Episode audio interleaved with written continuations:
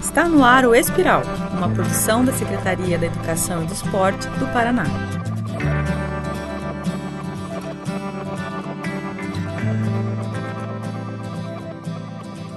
Olá!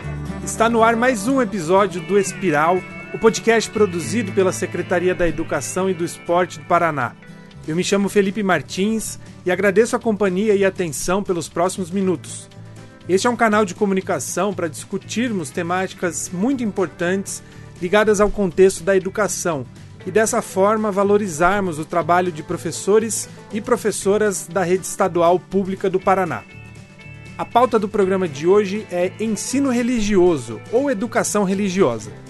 Como parte da Base Nacional Comum Curricular, a BNCC, o ensino religioso compõe a grade das escolas estaduais.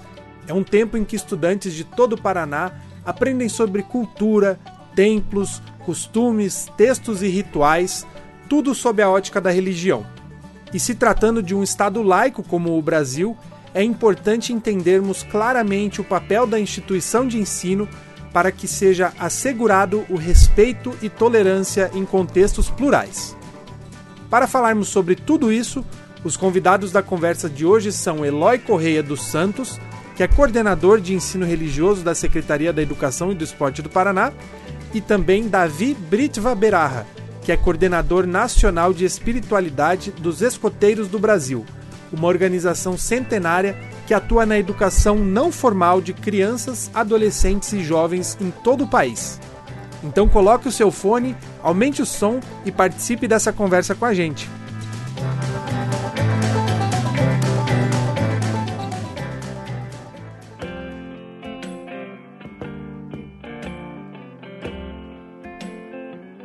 Professor Eloy, para a gente começar então, o Brasil ele é um estado laico, o que pressupõe que a educação pública, principalmente, ela não deva privilegiar uma vertente religiosa ou outra.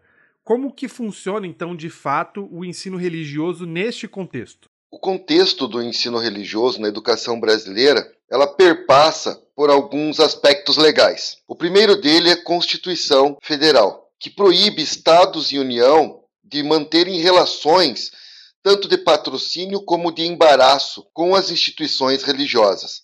Depois nós temos a LDB no artigo 33, que diz que o ensino religioso não pode, de forma alguma, ser proselitismo, é vedado a doutrinação, e que o objetivo é o respeito à diversidade cultural e religiosa. Ainda temos nos estados e municípios currículos que apontam para o fato de que não deve ser ensinado uma religião em detrimento das outras, justamente para não ferir o aspecto de Estado laico do Brasil. Laico significa que o, que, a, que o Estado é de todos, de todo o povo, daquele que tem religião e daquele que não tem religião. Depois de muitos debates, a sociedade civil sendo ouvida pelas mantenedoras, e no nosso caso, no estado do Paraná, temos então um trabalho que se desenvolve em torno da diversidade religiosa, do fenômeno religioso. Ou seja, aquilo que também é trabalhado em outros componentes curriculares e disciplinas, quando abordam a cultura, a diversidade, também são trabalhados no ensino religioso, mas com foco no respeito à pluralidade religiosa. Davi, então como que funciona o trabalho de, de ensino religioso, de cultura religiosa ou de espiritualidade no contexto dos escoteiros? Bom, a gente tem que diferenciar a educação religiosa de educação espiritual. O nosso pensamento é que a educação espiritual é, compõe a, a, a, educação religiosa, mas vai além da, da religião a nossa visão de espiritualidade é que a gente faz parte de um contexto muito maior. Não existe uma verdade universal. Nessa linha, a gente tem que entender que cada pessoa pode ter sua própria verdade e que não necessariamente as verdades sejam conflitantes. Então, a verdade da minha religião é uma, a verdade da religião do outro é outra, a verdade da pessoa que não tem religião também é outra. E não necessariamente elas entram em conflito. E o nosso trabalho nos escoteiros é educar justamente para entender que possam existir essas diferentes verdades. Pessoas de, de crenças diferentes, crenças diferentes, de fés diferentes, de religiões diferentes possam é, conviver e aprender um com os outros. E quando a gente traz, então, esse contexto todo para o cenário da prática, né, do trabalho dos escoteiros, quais exatamente são os desafios de trabalhar a espiritualidade de forma a ser o mais abrangente possível, o mais plural possível, sem privilegiar uma ou outra? É ter a questão de representatividade. Esse é o maior desafio. É, o Brasil é um país de maioria cristã e muitas vezes não é fácil encontrar uma pessoa de uma religião com expressão minoritária no Brasil para estar lá para representar e para desenvolver material para a educação. Não foi fácil compor uma equipe é, nacional de espiritualidade com tantas religiões diferentes, com pessoas de religiões abraâmicas, com pessoas de religiões afro-brasileiras, de religiões orientais, e ainda assim falta muito. Nunca, óbvio, vai ser possível ter todas as religiões representadas, mas é um trabalho constante de conseguir que tenhamos essa representatividade é, na equipe. Professor, o senhor comentou sobre outras disciplinas, então, até já entrando na segunda pergunta. O que exatamente é trabalhado em termos de interdisciplinaridade? Quais outras matérias ou, ou tópicos né, dialogam com o ensino religioso e que podem ser trabalhadas em sala de aula? O ensino religioso, embora tenha um objeto de estudo próprio, já foi aqui no Paraná o sagrado, mas agora coerente com a BNCC, a Base Nacional Comum Curricular, é o conhecimento religioso. Porém, a metodologia adotada são metodologias que são utilizadas a partir dos outros componentes e disciplinas. Parte dos conteúdos que nós trabalhamos no ensino religioso, ligados à questão dos lugares sagrados, da paisagem religiosa, dos templos, mesquitas, sinagogas, terreiros, discutem, estão muito próximos da geografia, da geografia cultural. A história é essencial no ensino religioso por conta da estrutura das organizações religiosas, da sua fundação, dos seus líderes. Então temos também bastante relação com a história. A disciplina de arte é muito utilizada quando tratamos símbolos, textos sagrados, mandalas, calendários. Além então de história, geografia e arte, também a disciplina de português, porque se faz muita interpretação de texto, leitura e interpretação de texto, resolução de problemas e, mesmo que o ensino religioso esteja alocado nos sétimo e oitavos anos do ensino fundamental, onde não tem filosofia e sociologia, grande parte das abordagens de filosofia e de sociologia relacionados à ética, política, direitos humanos, são também desenvolvidas no ensino religioso. Professor, mudando um, pouco o foco da conversa, mas dentro do mesmo assunto. Sobre tudo isso, por que exatamente é importante o ensino religioso ou de princípios espirituais? Vamos dividir então é, a resposta em duas partes. A primeira, ligada à história do Brasil e à formação da educação brasileira. A segunda, sobre a própria natureza daquilo que podemos chamar de religiosidade. Na primeira abordagem, nós temos que, no Brasil, por conta da colonização, do entrechoque entre a cultura do europeu, especificamente portugueses e espanhóis, e a dos povos indígenas, houve processo de doutrinação, de negação da religiosidade desses povos. Posteriormente, com a vinda dos negros escravizados, novamente tivemos a opressão das religiões de matriz africana, o Brasil foi império onde a religião oficial era católica. Já no Brasil República, o Brasil se torna, então, como já dissemos, um Estado laico. Porém, na prática, dentro da educação, sempre houve essa carga cultural da influência cristã no Brasil, mais especificamente católica. Porém, o Brasil cresce, novas e outras religiões cristãs crescem, como as evangélicas, protestantes, espíritas, entre outras, e a necessidade de se discutir a laicidade do Estado. Então, quer dizer que desde o início da colonização até a redemocratização do Brasil, nós temos de fato uma educação doutrinária, proselitista, que não só trabalha em prol de uma religião, como nega as outras.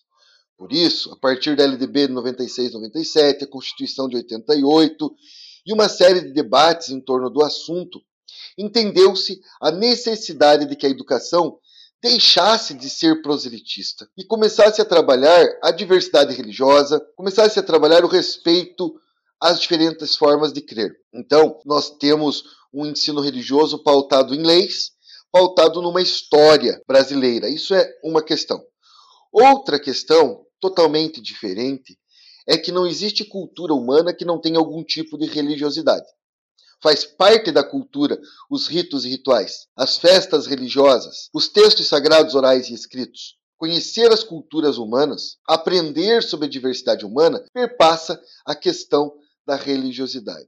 Religião vem, esse nome tem a origem no latim, religar com o Criador, que tem a ver com Adão e Eva, a Gênese bíblica, e é bastante judaico-cristão. É, cosmologicamente, judaísmo, cristianismo e islamismo, que são as religiões monoteístas, três grandes, que adotam esse princípio de salvação, religação, céu e inferno, Deus como Criador.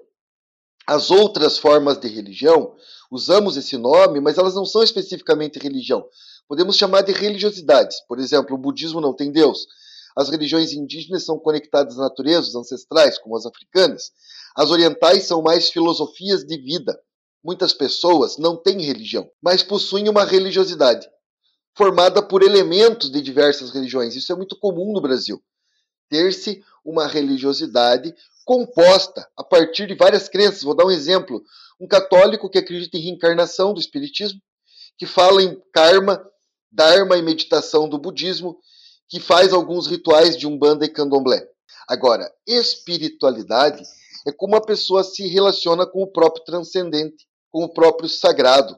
A espiritualidade transcende as fronteiras da religião. Mas, isso é importante frisar, não cabe à escola pública ensinar espiritualidade. Isso é, uma, é, um, é um direito da família. Aquilo que é ensinado em casa pelos pais, ou que não é ensinado, não pode ser ferido pelos conhecimentos trabalhados na escola. A escola é o local do conhecimento científico, empírico, construído historicamente pela humanidade. Quando falamos de fé, de espiritualidade, isso é uma questão particular, pessoal. Ninguém tem envergadura moral, e eu estou falando de professores, mesmo pessoas ligadas às religiões, não possuem envergadura moral para que possam ou que devessem estar doutrinando os alunos naquilo que ele acredita. Isso é um direito particular. Então vamos dividir aqui esfera pública e esfera privada. Na esfera pública, somos todos iguais, respeitamos o contrato social e as leis. E na esfera pública, uma dessas leis diz que nós todos temos direito à liberdade religiosa, a ter crenças, não ter crenças ou mudar de crença. Então, religiosidade é uma liberdade individual. Então, quando falamos em ensino religioso, estamos trabalhando o conhecimento religioso. Estamos trabalhando conhecimentos e conteúdos que vão levar as pessoas a serem mais cidadãs, conhecer a diversidade religiosa para respeitar, sem entrar nesses aspectos de espiritualidade. Não estou aqui negando a importância do desenvolvimento da espiritualidade para a formação de um sujeito integral, mas esta não é a função da escola pública. É importante a gente educar os jovens, crianças, adolescentes, enfim, sobre essa, essa área para que a gente perceba, a gente, no caso jovens, percebamos que é, nós fazemos parte de um, de um maior, de algo muito maior do que só nós, do que só nossa comunidade. A gente está aqui para ser cidadãos do mundo, não para ser cidadãos somente da minha família, da, do, do meu contexto. A gente tem que entender que existem situações diferentes, existem contextos diferentes, histórias diferentes, pontos de vista diferentes. Conforme a gente vai aprendendo, a gente vai criando esse exercício na mente do, do jovem de que é possível ter o, o diferente e é possível que a gente aprenda com o diferente até mesmo para reforçar o que nós mesmos acreditamos. E sobre tudo isso né, que nós estamos conversando, qual é então a importância de celebrações religiosas, seja o Natal e a Páscoa, né, que são, vamos dizer, é, mais cristãs ou, ou posso dizer abraâmicas, né, como você mencionou, ou o Ramadã, ou enfim, celebrações e ritos de religiões de matriz africana, por que, que elas são importantes para se trabalhar a cultura, né, uma cultura religiosa espiritual com crianças e adolescentes? É, eu, eu acho que volta na questão da representatividade. Se a gente pode mostrar, é, às vezes presencialmente até, para o jovem, para a criança, é, como que funciona um ritual, uma celebração religiosa de uma religião diferente da minha, eu vou, a criança vai achar interessante, a criança vai, vai ter essa curiosidade. Os jovens são naturalmente curiosos e ao fornecer essa, essa possibilidade de, de participar ou, ou mesmo observar como funciona uma, um ritual, uma celebração diferente, é, ele vai entender como que no, a cabeça, a, a religião dele ou a situação dele não é a única. Como que podem existir as coisas diferentes e como são interessantes também. E no contexto dos escoteiros, de que forma exatamente essas celebrações, manifestações e ritos, como que elas são utilizadas na prática para ensinar os bons princípios e a representatividade? Existem diferentes é, é, abordagens. Né? No Brasil, a gente tem uma organização escoteira nacional que é laica, isso é, ela não é filiada a alguma é, organização religiosa ou uma fé específica. Em outros países isso existe. Mas aqui o nosso desafio é de não é de trabalhar nenhuma delas, e sim de trabalhar o máximo possível. Então a gente, é, ao invés de não fazer nenhuma, de não celebrar nenhuma, de não é, mostrar nenhuma celebração, a gente opta por mostrar todas elas, ou o máximo possível.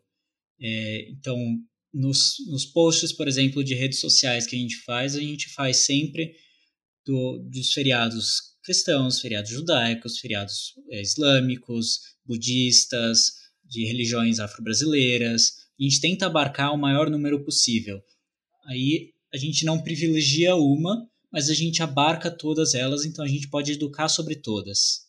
Professor, sobre tudo isso, qual é a importância das celebrações religiosas como o Natal, a Páscoa, Ramadã, o Hanukkah, né? citando aí exemplos das três grandes religiões, mas obviamente de outras também, para ensinar então os bons, bons princípios, respeito e tolerância? Celebrações pode ser entendida dentro dos rituais. Na escola, não se deve fazer celebrações.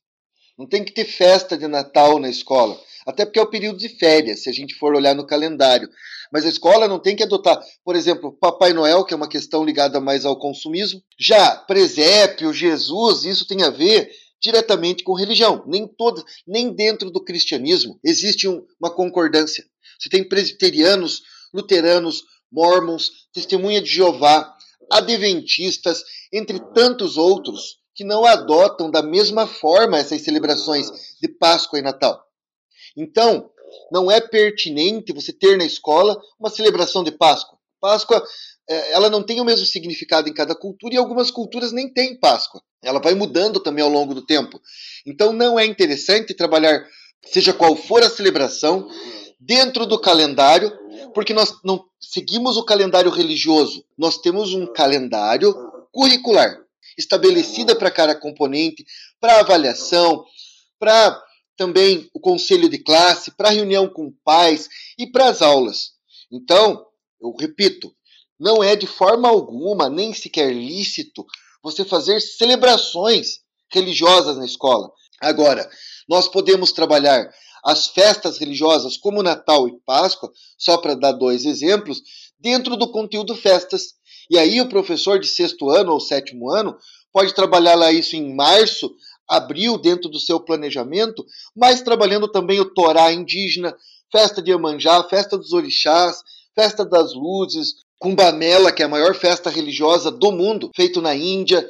Você citou aí o Ramadã, que, que é uma peregrinação, mas também é um ritual e também acaba numa festa. Enquanto conteúdo, as celebrações podem ser trabalhados junto com de outras culturas, independente do mês do ano saber o que é, qual é o princípio, a origem do Natal, da Páscoa, mas também do Pessar, da festa de Vênus, Mitra, Horus, uh, como eu citei, Torá e tantas outras festas indígenas, o Anhamguara Rei, que é a florada do milho, e, e as festas dos orixás.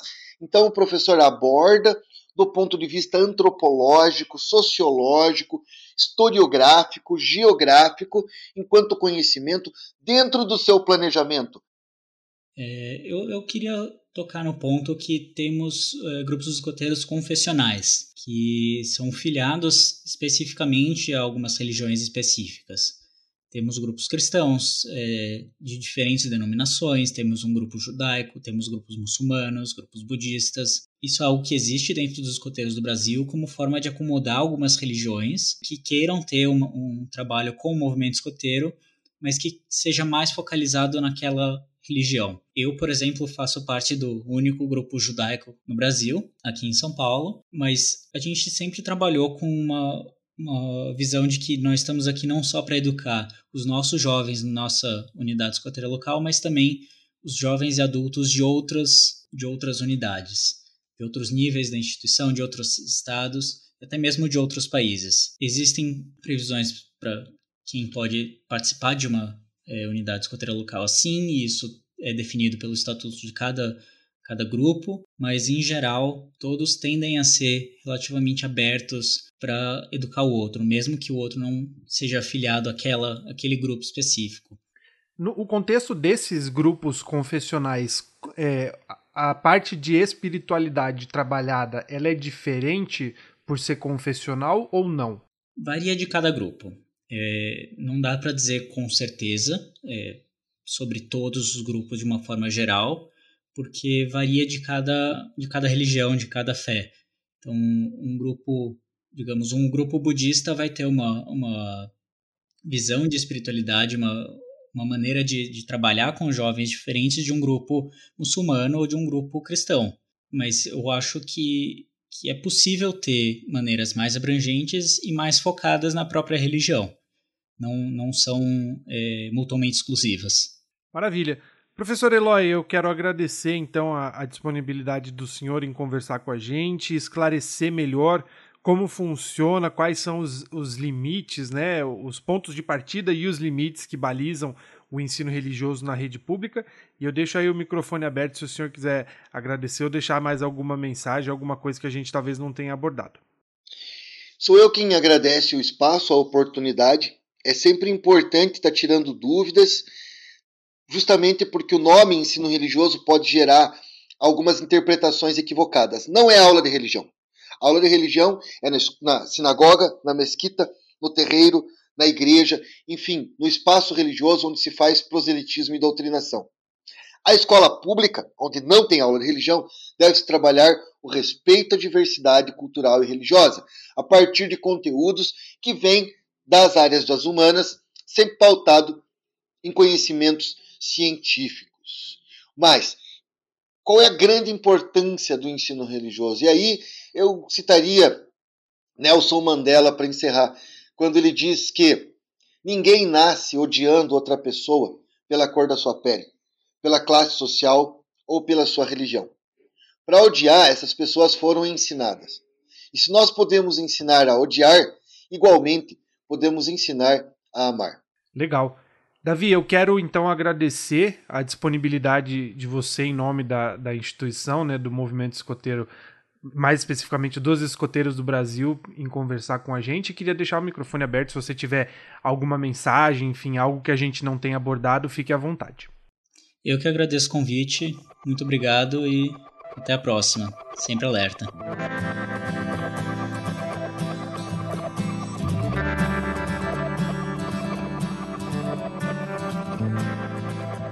E aqui a gente encerra mais um episódio do Espiral, o podcast da Secretaria da Educação que trata sobre temáticas importantes no campo da educação e do ensino.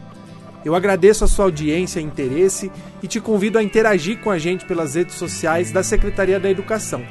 Caso você queira dar um feedback para nós, comentar a temática discutida em algum dos episódios ou mesmo sugerir um assunto para os próximos programas, você também pode escrever para nós pelo e-mail o endereço é espiral@escola.pr.gov.br. Até a próxima!